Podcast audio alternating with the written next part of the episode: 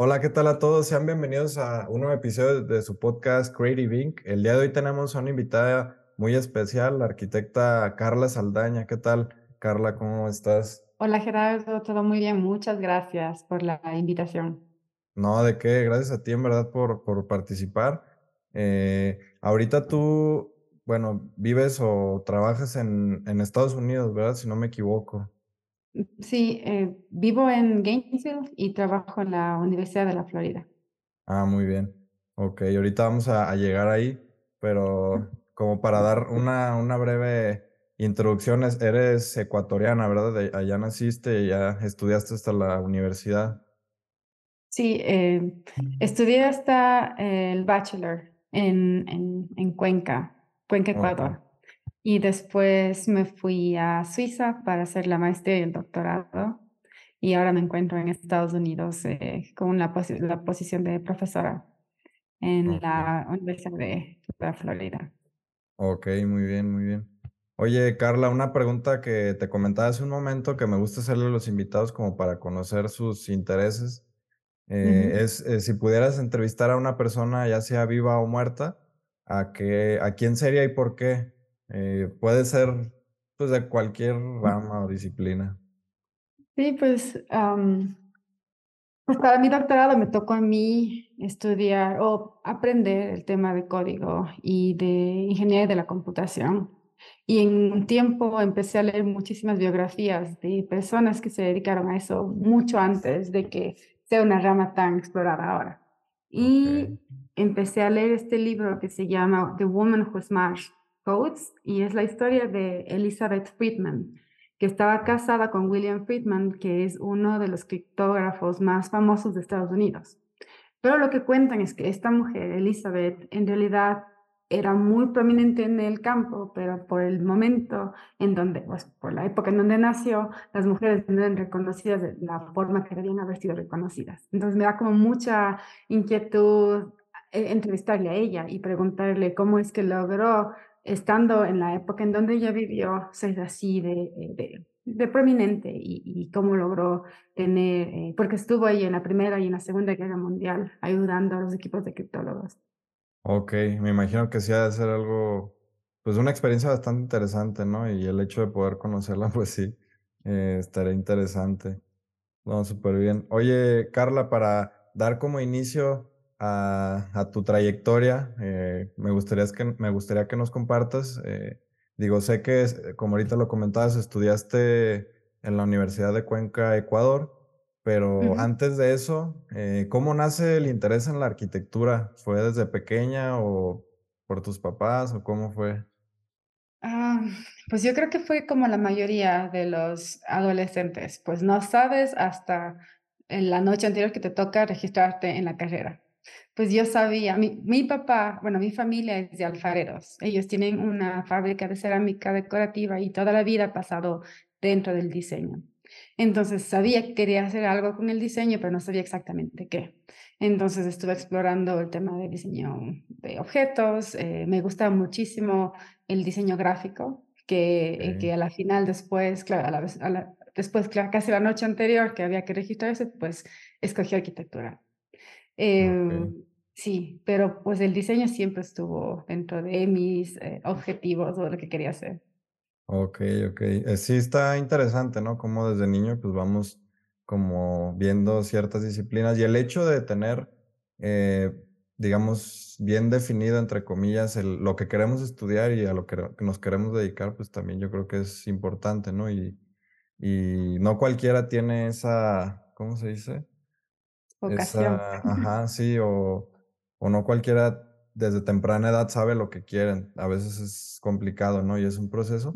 Pero ahorita que comentabas del diseño gráfico, se me hace curioso porque yo en tu trabajo ahora, eh, lo que desarrollan en Share Lab, al final del día es algo muy visual, ¿no? Es código visual tal cual. Ahorita vamos a llegar a ello, pero sí creo que como que seguiste por esa parte, a pesar de no ser eh, enfocado directamente al diseño gráfico, sí se ve que tiene, pues, como tal, eh, diseño, ¿no? Digamos. Oye, y después de, de terminar, digamos, la carrera de arquitectura, ¿sí fue, cumplió tus expectativas o, o cómo fue esta experiencia? Pues yo creo que la carrera de arquitectura de pregrado te, te prepara o te da un ritmo de trabajo que vas a tener en la vida profesional. Pues las noches sin dormir, el tema de tener que idear algo que no estuvo ahí, eh, pero posiblemente muchas de las materias a las que cada estudiante de arquitectura sufre para pasar no son materias que posiblemente te sirvan directamente en tus estudios. Por ejemplo, para mí el tema de materias en relación a la estática, a la resistencia de materiales o algunas materias que en realidad eran como muy fuertes en la carrera, porque la carrera que yo seguí fue eh, parte arquitectura, parte ingeniería civil.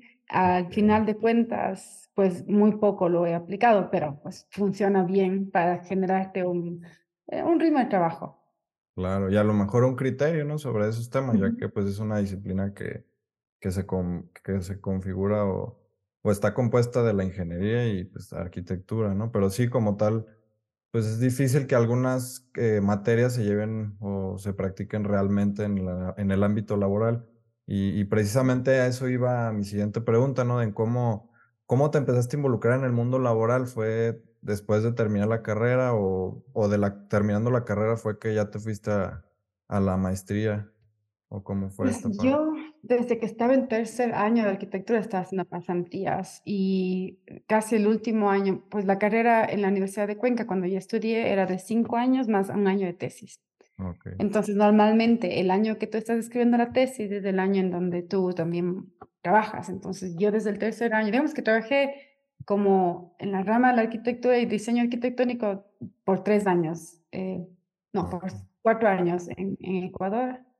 Eh, en el 2014, con mi pareja, eh, fundamos una oficina de arquitectura que se llamaba Casa y realizamos muchos proyectos de diseño urbano y también de restauración, que eso fue como la especialidad que tenía yo en mi pregrado. Pero, eh, digamos, formalmente la práctica que hice fue después de mi doctorado, porque en realidad ahora lo que yo soy, yo soy una investigadora y profesora, que la, la experiencia que tuve laboral antes de la maestría fue algo que me, como que me, me sirve ahora para dar clases de diseño o del taller, pero es un poco más científica la, la digamos, la carrera que tengo yo ahora. Entonces, pues después eh, de la maestría que hice yo en paisaje. Eh, me fui a un doctorado en tecnología en la arquitectura y eso fue lo que me ayudó para tener la posición que tengo ahora como profesora de inteligencia artificial en la Escuela de Arquitectura de la Universidad de la Florida. Ok, ok. Sí está interesante, ¿no? Como eh, tal vez tú ves como la rama de la arquitectura para desarrollar ciertas actividades, sin embargo, en tu caso, pues se fue más allá, ¿no? Fue a, como lo dices, una especialización, una maestría en un tema más de científico, de investigación. Y, sí, ahorita, ahorita quiero llegar a ello, pero antes de eso, eh, ¿cómo, bueno, te fuiste, más bien, en tu tesis de, de, de, la universidad, ¿qué proyecto desarrollaste? O, pues sí, si nos puedes compartir un poco de ello. Claro, Eduardo, como te conté, la especialidad que tuve yo en mi pregrado fue sobre restauración y renovación de bienes patrimoniales y mi tesis fue un proyecto de paisaje histórico. Bueno, primero la reactivación de un paisaje histórico que hay en el centro histórico de Cuenca y, y, imaginarse cómo los lotes baldíos que existen en el centro histórico pueden reactivarse en el tema de la vivienda, porque normalmente en los centros históricos lo que pasa es que se convierten como centros local, eh, comerciales y de instituciones gubernamentales, pero la vivienda está un poco desplazada. Entonces yo proponía cómo es que estos lotes vacíos, mediante algunas combinaciones, o sea, proponía mediante como módulos de vivienda que pueden ser aglomerados o, aglutinados de ciertas formas y pueden replicarse en diferentes lotes. Okay, em, sí, pues, pero la idea era eh, imaginarse que es el paisaje no solamente en relación a lo natural, pero el paisaje construido y cómo piensas en paisaje en un entorno eh, histórico y patrimonial. De acuerdo. Oye, entonces de ahí, como que desde ahí veo que había nacido en ti el interés en la arquitectura del paisaje o, o en qué momento o cómo decidiste que ibas a estudiar en el ETH y que iba a ser eh, en arquitectura del paisaje. ¿Cómo fue? Pues, pues fue exactamente eso. Em, fue la, la, la, tesis de pregrado que hice, fue la que más o menos me direccionó para el tema de la maestría. Pues la maestría en la ETH eh, fue sobre paisaje, arquitectura del paisaje. Y pues a la final pues, la decisión de la universidad es un poco complicada, pues porque tienes muchísimas opciones. Y cuando yo tengo estas eh, eh, conversaciones con mis estudiantes, yo les digo, pues lo más, lo que, te, lo que te debería llamar la atención de por qué seguir una maestría es el intercambio cultural, el intercambio, eh, pues, de idioma, porque la maestría, además de que, claro, te enseña algunas herramientas, pero es muchísimo más el tiempo que pasas con tus compañeros de clase. Porque cuando tú, igual, cuando estás en pregrado, posiblemente haces en tu país, que conoces las culturas, conoces la manera en la que la gente eh, trabaja, pero cuando te vas a hacer una maestría en otro lugar, ganas muchísimas otras experiencias. Y la maestría que hice fue sobre eh, paisaje, pero cuando yo me fui de Cuenca, la gente que me conocía me conocía como una arquitecta de restauradora. Cuando yo me fui a Suiza, a la ETH de Zúrich, empecé una maestría sobre eh, visualización de, eh, eh, proyectos a gran escala. Entonces, al inicio, ellos te hacían escoger hacia dónde quieres ir tu rama, o sea, hacia dónde quieres hacer tu enfoque para tu proyecto de grado. Y pues desde siempre me ha encantado a mí el tema de los programas de computación y la computación en general. Entonces, me fui hacia la rama de visualización. Entonces, mi tesis de grado fue Mm, eh, cómo utilizar nube de puntos, o sea, utilizar eh, un escáner láser para recolectar nube de puntos y representar un paisaje de, por ejemplo, de 12, de 12 kilómetros, 15 kilómetros, de una manera interactiva, utilizando realidad virtual. Entonces, mientras intentaba utilizar la nube de puntos, la realidad virtual, me tocó aprender un poco de código. Y cuando estaba aprendiendo a hacer código, como me pareció, me pareció de verdad súper interesante, entonces me, me, fui un poco más hacia el tema tecnológico, más que al, al tema histórico y patrimonial. Ok, ok. Y sí, como dices, el irse a otro lugar y compartir experiencias con otras personas, con otros conocimientos y culturas, eh, creencias y todo, pues yo creo que sí te nutre, ¿no? Al final del día y te abre el panorama a ver, a ver más allá, ¿no? ¿Y cómo, pues cómo fue para ti el hecho de ir a un lugar nuevo? Pues yo creo que es difícil, ¿no? Al inicio, pero luego pues ya vas encontrando, si es algo que te gusta y apasiona, pues vas eh, haciendo brecha, ¿no? Amistades y todo. Y, pero ¿cómo fue el hecho de involucrarte con estos algoritmos, digamos, con la inteligencia artificial? ¿Fue, los primeros acercamientos fueron complicados o cómo fue para ti este primer acercamiento? Pues eh, yo no había estado en ningún otro país, a ver, vivido en ningún otro país que el Ecuador antes de mudarme a Suiza. Entonces el choque cultural fue tremendo. Uno, cómo funciona la ciudad, es completamente diferente a las ciudades de Latinoamérica. Cómo la gente se expresa, cómo, porque aparte nos fuimos a un lugar, me fui con mi familia, con mi esposo y con mi hijo a, a Suiza. Em, es una relación diferente porque tienes que buscar eh, guardería, tienes que buscar un lugar que sea seguro para la familia. Entonces es, es, es como una lucha que te hace apreciar más las decisiones que tienes, porque aprovechas y dices, si me cuesta tanto, no puedo desaprovechar esta oportunidad. El tema de la inteligencia artificial nació no en mi maestría, nació en mi doctorado, porque en, en la maestría, cuando estaba terminando en el 2016, existió, bueno, hubo un terremoto en Ecuador muy grande en la zona costera del norte, en donde muchísimas viviendas pues, pues se cayeron, hubo bastante, muchos, eh, muchos fallecidos. Y en ese momento, estando lejos, lo primero que se te viene a la mente es decir, ¿qué puedo hacer yo estando lejos para mi país? Entonces, ese rato dije, a ver, si estoy haciendo esto en la academia, ¿qué puedo hacer? Y la idea que tenía yo era hacer un doctorado sobre eh, utilizar la realidad virtual eh, para poder comunicar los proyectos de renovación después del desastre natural. Siempre fue como en el tema de la respuesta a desastres naturales. Y claro, y eso involucra muchísima, muchísimas eh, datos porque tienes que tener el estado actual y tienes que tener la facilidad de poder visualizar todos los proyectos que pueden ser posibles para la comunidad.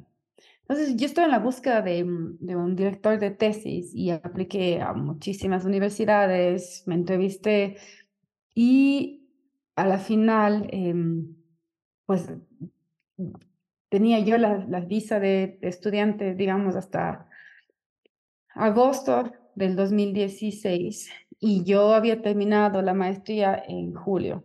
Entonces tenía como solo un mes para poder buscar esta posición de doctorado y mandé muchas, ah, muchas cartas para solicitudes y me salían las solicitudes todas después de que yo ya salía del país. Y, por ejemplo, y lo que pasa es que ya, en realidad decidimos regresarnos de Ecuador, vendimos nuestras cosas, devolvimos el departamento y tres días antes de nuestro vuelo de, de regreso me escriben de la ETH de Zurich a decir que quieren una entrevista conmigo. Pues yo como ya me estaba yendo, decidí que, o sea, primero me voy a ir por, por, por, por, por, ser, eh, por cortesía, o sea, para, para, para igual tener esa relación en el futuro. Y creo que esa idea de que no me, o sea, ya me estaba yo yendo. Cuando llegué a la entrevista me sentí súper tranquila. Mi futuro no estaba en las manos de nadie, sino era como una conversación mucho más agradable de qué es lo que pienso, qué es lo que quiero hacer. Y cuando terminé mi entrevista, eh, mi profesor en ese tiempo me dijo, Carla, ¿qué quieres hacer? Y yo le dije, pues quiero hacer un doctorado. Y él me dijo enseguida, me dice, ¿sabes qué? Tienes el doctorado, empiezas cuando quieras. Y en ese momento te quedas, no, ah, son, son momentos de la vida en donde te cambia todo. Ya, me imagino. Oye, Carla, perdón por interrumpirte. Eh, quiere decir entonces que, pues, para entrar al doctorado te entrevista, ¿no? Como tú lo dices, entonces puede que te digan que no, puede que te digan que sí, ¿no? O sea, es, es de selección, digamos.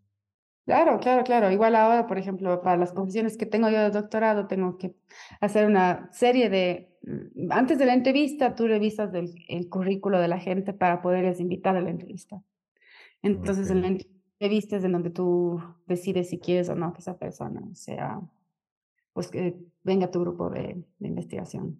Ok, entonces ya regresas nuevamente a Suiza con tu familia y todo y otra vez, eh, ¿cuántos años dura, eh, duró el doctorado? Eh, duró cuatro años y medio. Ok, ok. ¿Y esta experiencia se comparte también con otros, digamos, alumnos o profesionales o cómo es esta parte de, del doctorado? Pues el doctorado normalmente dura cuatro años. Eh, puede durar hasta los años que quieras, la verdad. Mm. Yo creo que puedes hacerlo hasta en 12 años. Ok. Pero la idea es que lo hagas en cuatro años. Pues la mayoría de mis compañeros lo hicieron en seis. Ok, ok. Porque es un, es, es, estás de estudiante, pero también tienes responsabilidades eh, de, de, de, clases, o sea, tú, puedes, tú das clases, tienes que hacer investigación.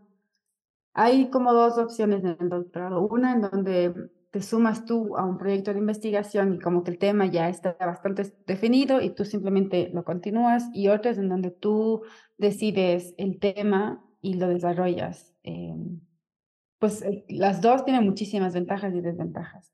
Lo que yo hice fue la segunda, la que fue mi tema de investigación y yo lo desarrollaba mientras estaba trabajando. Ok, entonces prácticamente estás todo el día con actividades de la universidad, ¿verdad? Lo que entiendo. O sea. Ok, ok. Oye, y una vez que, que terminas el, el doctorado, eh, dices, bueno, ya me voy a regresar nuevamente a Ecuador o te sale la oportunidad de irte a la universidad donde das clases ahora? ¿Cómo fue? Em, antes de terminar mi doctorado, em, tomamos una decisión de familia que íbamos a buscar trabajo para ver qué iba a pasar después, porque nosotros siempre pensamos que Suiza fue un, un momento transitorio. Entonces apliqué, por, apliqué un mes a, a ofertas de trabajo. Digamos, en diciembre, yo tenía que terminar el doctorado en junio y en diciembre del año, del, ah, del, del año anterior empecé a aplicar y fui en el proceso para este profesorado que tengo yo que toma como más o menos cuatro meses el, todo el, el, proceso de selección. Y pues eh, después de los cuatro meses de varias entrevistas y demás, pues me dieron el puesto y yo terminé mi doctorado a finales de junio y empecé mi profesorado eh, a comienzos de agosto del mismo año. Ok, ok, que el, el doctorado, para recordar, es, fue enfocado a cómo utilizar la inteligencia artificial para la respuesta a desastres naturales, ¿verdad? Mm, Exactamente. Era cómo utilizar la inteligencia artificial y la humana conjuntamente para la respuesta a desastres naturales. Porque la idea del doctorado fue que la inteligencia artificial sola no puede resolver las, las los problemas que se tienen. Siempre se tiene que asignar la responsabilidad tanto a la inteligencia humana y a la inteligencia artificial para cualquier problema que tienes en relación a datos. ok, ok. Sí, por ejemplo, mi proyecto de tesis de la universidad lo hice sobre agricultura vertical eh, y esto se busca en la ciudad, pues, y se buscaba automatizar por, pues, por robots, ¿no? Entonces, eh, no se buscaba reemplazar la, la, cosecha humana, sino más bien hacer una labor de compartir ambas eh, disciplinas, ¿no? Por ejemplo, la arquitecta Dinora Martínez, que también estudió en el ETH, que que tiene su, eh, su empresa de manufactura, que busca cómo combinar la fabricación digital y la análoga, ¿no? Y creo que es, es algo encaminado, ¿no? Como por ahí. Oye, ¿y algo, eh, hay algunos enfoques o algunos, pues, desastres naturales o, o cómo lo podrías llamar, que, que, qué temas se trataron en el doctorado en específico? O sea, si puedes compartirnos.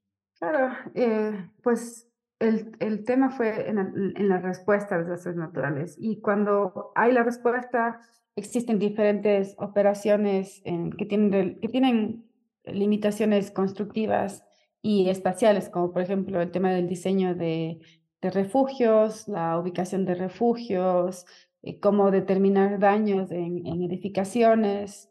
Eh, pues todas estas operaciones que están dentro de la respuesta las tomé como un grupo, en el- o sea, un grupo que, que tiene que ver con eh, la carrera arquitectónica.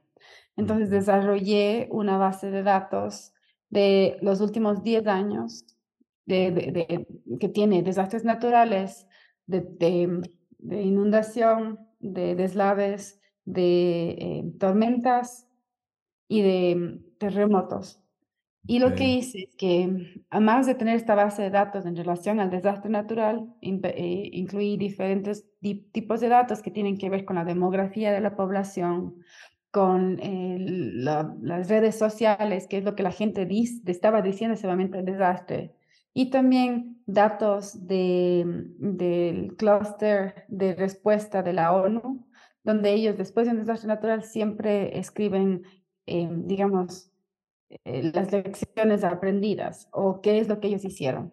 Entonces, la idea es que utilizando inteligencia artificial para responder a una pregunta específica, por ejemplo, el tema de ubicación de, de refugios, puedes tener esta base de datos que te indica qué desastre natural es similar al que estás pasando tú ahora y qué fue lo que la gente dijo en las redes sociales, hizo y qué es lo que recomiendan las organizaciones de respuesta a desastres naturales. Entonces es como una manera de poder ver en el pasado lo que puedes hacer ahora en el futuro, aprendiendo de las lecciones de lo que la gente hizo antes. Ok, ok, entiendo. Está bastante interesante, ¿no? Y, y el hecho de ser, digamos, tienes todo este conjunto de datos que te ayuda a no a predecir, sino a eh, analizar y a ver estadísticamente, me imagino, que cuáles son las mejores soluciones para determinados problemas, ¿no? Pero, ¿por qué se le llama inteligencia artificial? ¿Quiere decir que, digamos, el sistema, el programa que usas eh, está aprendiendo constantemente o, o cómo lo podrías definir? Pues la inteligencia artificial es un- una palabra que abarca muchísimas, muchísimos algoritmos. Dentro de estos está el machine learning, que es estos eh, algoritmos que aprenden de los datos, y están también, por ejemplo, los algoritmos que se llaman expert systems, que son algoritmos de, de reglas, como un, como un árbol, eh, como de, no sé si conoces el decision tree, que es decisiones entre sí y no. Ah, Pues la inteligencia artificial se denomina a cualquier algoritmo que logra automáticamente resolver pues la, la ecuación que tienes o la, o la pregunta que tienes, ya sea definiendo reglas, como en el caso de, de este Decision Tree, o ya sea aprendiendo patrones de los datos como Machine Learning. Ok, por ejemplo, eh, la aplicación de ChatGPT es una inteligencia artificial, ¿no? Que está limitada a cierta base de datos, ¿no? Y con base en ello te da una respuesta. Es, Sí, so, el ChatGPT es un algoritmo de generación. Pues los algoritmos de generación son algoritmos que interpolan respuestas aprendidas de una base de datos enorme. Y estos, eh, es- ChatGPT tiene la arquitectura de una red neuronal, que significa que cada neurona tiene una ecuación que transforma los datos. Entonces, una palabra está distribuida en millones de neuronas que cada una empieza a, entender qué es lo que está pasando. O sea, por ejemplo, funciona en donde tú tienes una palabra, la base de datos eh, son frases completas. Entonces, este aprende de la palabra que tú estás dando y de las cinco anteriores y de las cinco siguientes. Y lo hace eso en millones de frases. Entonces, el ChatGPT sabe que si es que vos escribes perro, la siguiente palabra podría ser tal vez juguete, pero no podría ser fuego. Porque perro y juguete aparecen muchísimas veces juntas en esta base de datos enorme. Ok, ok, está interesante, ¿no? Porque eh, no sé qué tan nuevo sea, creo que ya tiene bastantes años, ¿no? O sea, la inteligencia artificial, ¿no? A nosotros nos lo han presentado apenas recientemente con ciertas cuestiones, pero sí está interesante, ¿no? Hacia dónde va. Oye, Carla, ¿y, cómo, digo, sale la oportunidad de irte a, a dar clases, ¿no? A ser profesora, pero ¿en qué momento nace Share Lab? Y, y, pues nace al final del día del doctorado, ¿no? También, o sea, de esta necesidad de, de eh, precisamente eso, ¿no? ShareLab es un labo- laboratorio de investigación que se enfoca en cómo crea- crear herramientas de inteligencia artificial para ayudar al humano, ¿no? En- ya no, yo lo, bueno, tú, me- tú me corregirás ahí, pero ya no, ya no en desastres naturales, sino creo que en general, ¿no? Se abrió la, la puerta a un tema más general y, y bueno, pues compártenos primero, perdón, cómo, cómo nace ShareLab. Sí, pues ShareLab nace exactamente del doctorado, pues la idea de generar herramientas que puedan ayudar a tomar decisiones informadas. Y se inició originalmente en la, uni- en la Universidad de la Florida, porque la posición que yo tengo es compartida entre clases y investigación. Entonces, la mayoría del tema de investigación lo hago en el ShareLab.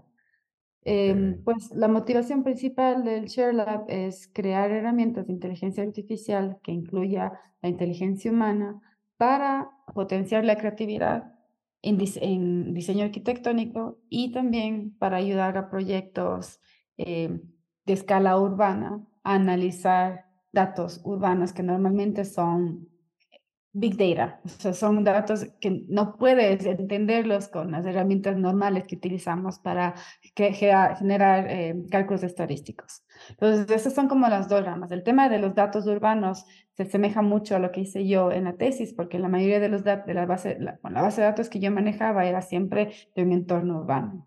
Pero ahora tenemos proyectos en, en, en cooperación con la Universidad de Emory en Atlanta y el Departamento de de enfermedades infecciosas para poder tratar temas del VIH, por ejemplo, cómo, cómo la ciudad se prepara para responder de manera adecuada a estas personas que necesitan eh, medicación o necesitan saber qué es lo que, cuáles son las, eh, las oportunidades que tienen de su vida en el futuro. Entonces, como eso, también como el tema de la caminabilidad, también tratamos mucho ahora, pues Florida, que el tema de la inundación es bastante o sea, lo hablamos siempre porque pasa siempre. Entonces, esos temas los tratamos en la rama esta de datos urbanos y análisis urbano.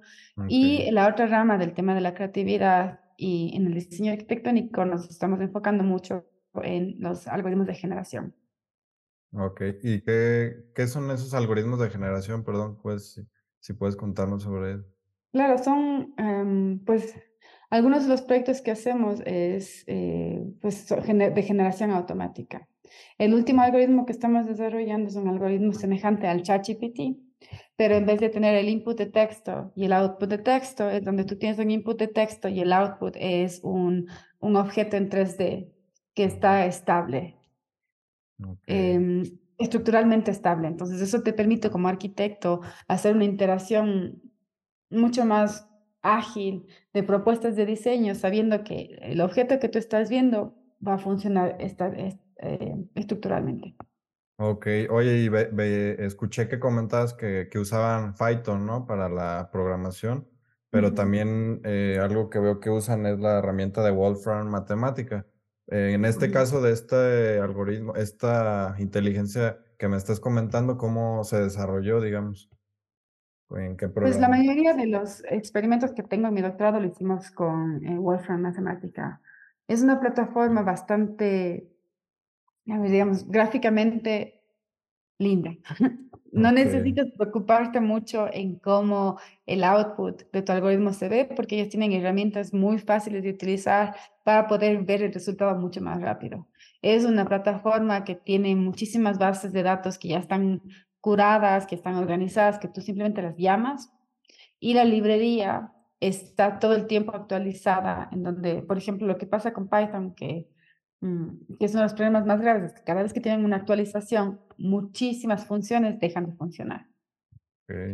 Entonces, en matemática no pasa lo mismo, entonces lo que yo quería hacer es como crear un paquete de algoritmos que podían ser utilizados todo el tiempo.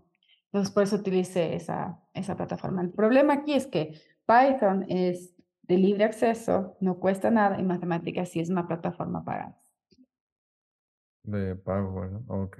Oye, entonces quiere decir que, bueno, en cualquiera de las dos herramientas tienes que estar constantemente, eh, pues tanto como experimentando como estudiando, ¿no? Si en Python se actualiza y ya no sirven los mismos códigos o no sé cómo se diga, eh, pues ya, ya no te va a servir, ¿no? Tienes que aprender nuevamente. Entonces, creo que es, es un reto, ¿no? También el hecho de estarnos manteniendo actualizados en estas herramientas y por lo tanto, pues son herramientas tal cual de, doctorado, ¿no? No, no, no, creo que no cualquier persona pues maneja estos programas o herramientas, es, complicado, ¿no? Pues ahora nosotros estamos desarrollando un certificado de inteligencia artificial y arquitectura en la Universidad de la Florida, que va a estar eh, enfocado en, en los estudiantes de maestría, para poderles preparar para el futuro profesional y académico, académica también.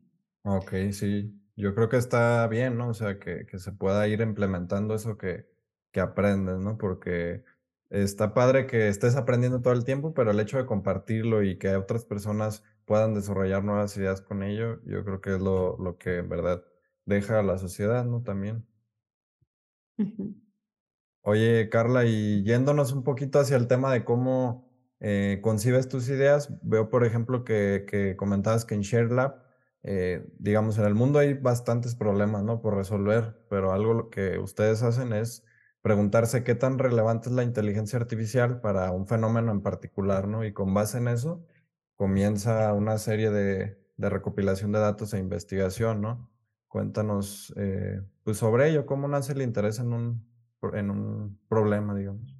Sí, la cosa es interesante, pues ahora sabes que el tema de la inteligencia artificial está en todo lado, entonces todo el mundo para poder estar relevante le pone inteligencia artificial y listos. Pues para nosotros en realidad no es eso lo interesante, sino es pensar si de verdad se necesita utilizar inteligencia artificial para una pregunta. Porque la cosa es que con estos algoritmos, cualquier pregunta tiene respuesta. Entonces te da, la, te da muchísima responsabilidad en preguntar una, hacer una pregunta articulada y que sea buena para poder tener resultados buenos. Porque si es que tú, eso te digo, un algoritmo te va a dar siempre la respuesta, esté o no esté correcto. El problema es que tú tomes esa respuesta como verdad. Entonces, la manera en la que nosotros nos afrontamos a problemas o a proyectos es siempre tener esa discusión. ¿Vale la pena utilizar un algoritmo en esto o simplemente es algo que no necesita que tal vez se debe desarrollar de una manera diferente. Entonces, es, es esto, es lo que hablábamos de, de compartir la responsabilidad entre la inteligencia humana y la artificial, que posiblemente en un proyecto la inteligencia humana sea el 80% y el 20% la inteligencia artificial, o en algún momento será 50-50, o será, no sé, la relación es, es algo que siempre estamos pensando, porque en el momento en donde tú asignas todas las responsabilidades a cualquiera de las dos inteligencias, estás perdiéndote los beneficios de las dos. Entonces, lo que nosotros argumentamos es que las dos tienen muchísimos beneficios y que si trabajan en conjunto, vamos a tener mejores resultados. Ok, ok. Yo creo que sí es importante, ¿no? El, hecho de tener un pensamiento crítico y no irte simplemente por el hecho de que, ay, es una inteligencia artificial y, y ya. No, no tanto por lo comercial o lo viral, ¿no? Sino ir más allá de eso, ¿no? Hay un arquitecto, no recuerdo su nombre, que dice que comienza realizándote las preguntas correctas, no las respuestas, ¿no? Y es tal cual, ¿no? En el diseño de, de una casa es igual, o sea, no vas a ver pues las respuestas, sino vas a empezar a preguntarte mejor las cosas y yo creo que en la vida en general te sirve bastante hacer esto, ¿no? O sea, comenzar con, con las preguntas correctas. Oye, Carla, y en tu día a día, ¿cómo, pues, cómo capturas tus ideas? ¿Llevas una agenda o en tu celular o, o cómo sueles eh, guardar esas ideas que nacen en tu día a día? Ah, pues tengo, todo, como todo el mundo, el calendario. Si es que no existe mi calendario, no existe. Em, pero tengo un método que pues, puedo compartir que me funciona bien Em, normalmente, no sé, seguramente les pasa a todo el mundo que cuando están a punto de dormirse, tienen muchísimas ideas y no logras dormirte o, no sé, tienes una, una mala noche. Lo que yo hago es el momento en el que tus ideas vienen, escribo en un, en un email, en un correo electrónico y me lo mando para que lo revise la mañana siguiente. Entonces, de esa forma logro poder tener una, una noche tranquila.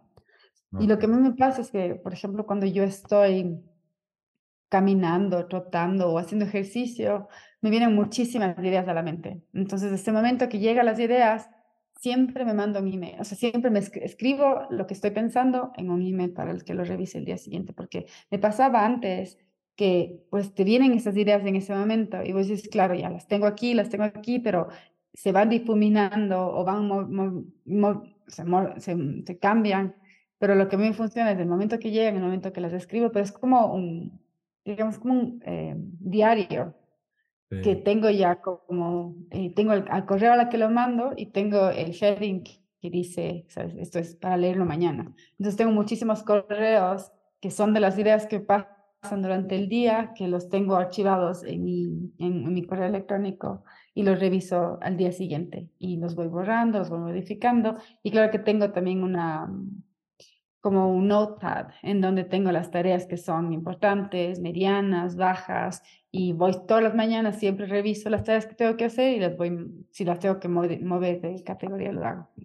Ok, no, está bastante padre, no he escuchado sobre ese, ese método, digamos, pero eh, sí, al final del día yo creo que también es importante aprender a, organizar y a capturar tus ideas porque pues son, las ideas son como peces, ¿no? Que llegan y se van si no las capturas. Oye, Carla, ¿y cómo en esta rama y disciplina, pues que puede ser compleja en el hecho de la programación, eh, pues digamos que cómo sintetizas esas ideas de esas ideas complejas para poder comunicarlas en tu día a día? Digo, sé que a lo mejor no, no, no, pues no, no es que hagas un video en YouTube, en, en redes sociales o algo, pero sí lo compartes a estudiantes, a a tu equipo de trabajo, a otros profesores? ¿Cómo, cómo le haces para, para ello? Pues yo creo que lo más complicado de la rama de, la rama de investigación en donde yo estoy es que cambia cada día. Entonces existe, es muy difícil mantenerse al día. Pues la manera en la que yo he decidido y creo que funciona, me ha funcionado es como hacerse, abstraerse de, de la parte tecnócrata de los algoritmos, pero entender, em, entender más bien cómo de verdad funcionan. Cómo es, cuáles son las, cuál es el, digamos, la meta que tienen estos algoritmos, qué se debe hacer y, y no fijarme mucho en la tecnología, digamos, en, en, estas partes de ingeniería, de cómo funciona para poder hacer las cosas. Para comunicarme con los estudiantes, eh, he visto que funciona muy bien con ejemplos. Entonces, por ejemplo, decido em, presentar un ejemplo que estamos probando en el laboratorio en clase. O les invito para que participen en, en, en, el, en, el, en el proyecto que estoy haciendo en el laboratorio. Okey, y yo creo que eso también al final del día te da un feedback, ¿no? De vuelta de si están haciendo bien las cosas o pueden modificar algo, o cómo las personas ven eso ese proyecto, ¿no? También te dan una perspectiva distinta que nutre al proyecto, ¿no? Yo creo.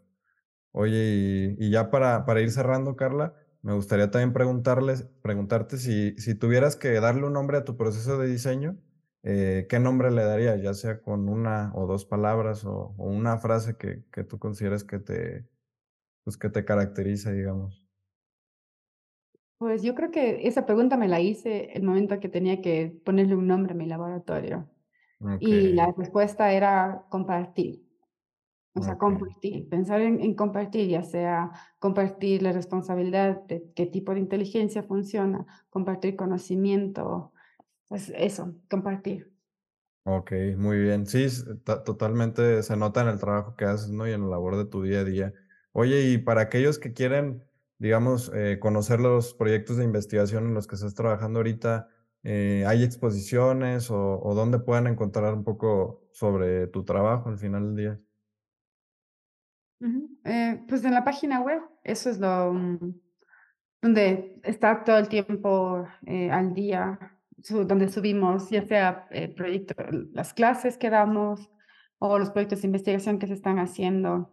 Pues ahora, este año tenemos, vamos, estamos organizando una conferencia sobre arquitectura y la inteligencia artificial en la Universidad de la Florida, que va a estar abierta al público, va a estar, va a ser híbrida, entonces pueden asistir en línea o, o en, o en persona, que va a estar en la Florida. Eh, la idea es que cada año esta conferencia invita a investigadores y, y arquitectos de todo el mundo a hablar sobre la inteligencia artificial, cómo Okey, utilizan en su práctica, cómo lo utilizan en, en- en su carrera académica. Y la idea es que después de una sesión, tal vez cuatro veces que pase esta conferencia, es compilar un libro que hable sobre estas experiencias. okey, está bastante interesante. Eh, por ahí voy a estar al pendiente cuando salga para igual compartirlo y que estén al pendiente de ello. Igual en la descripción del video les vamos a dejar la página web para que puedan ir a visitar tu trabajo y y to toda la información que han, eh, desarrollado hasta ahora. No, pues nada, Carla, eh, hay varias preguntas todavía que tengo, pero me gustaría y te dejo la puerta abierta si es que gustas participar en una segunda parte próximamente para que, pues, nos compartas más sobre este tema que me parece que es bastante relevante e interesante, ¿no? Y qué qué mejor que de alguien que que se dedica a ello, ¿no? Y, pues nada, te agradezco nuevamente por tu tiempo, por aceptar la invitación y por la plática. No, muchas gracias por la invitación. Estaba muy entretenida la, la conversación.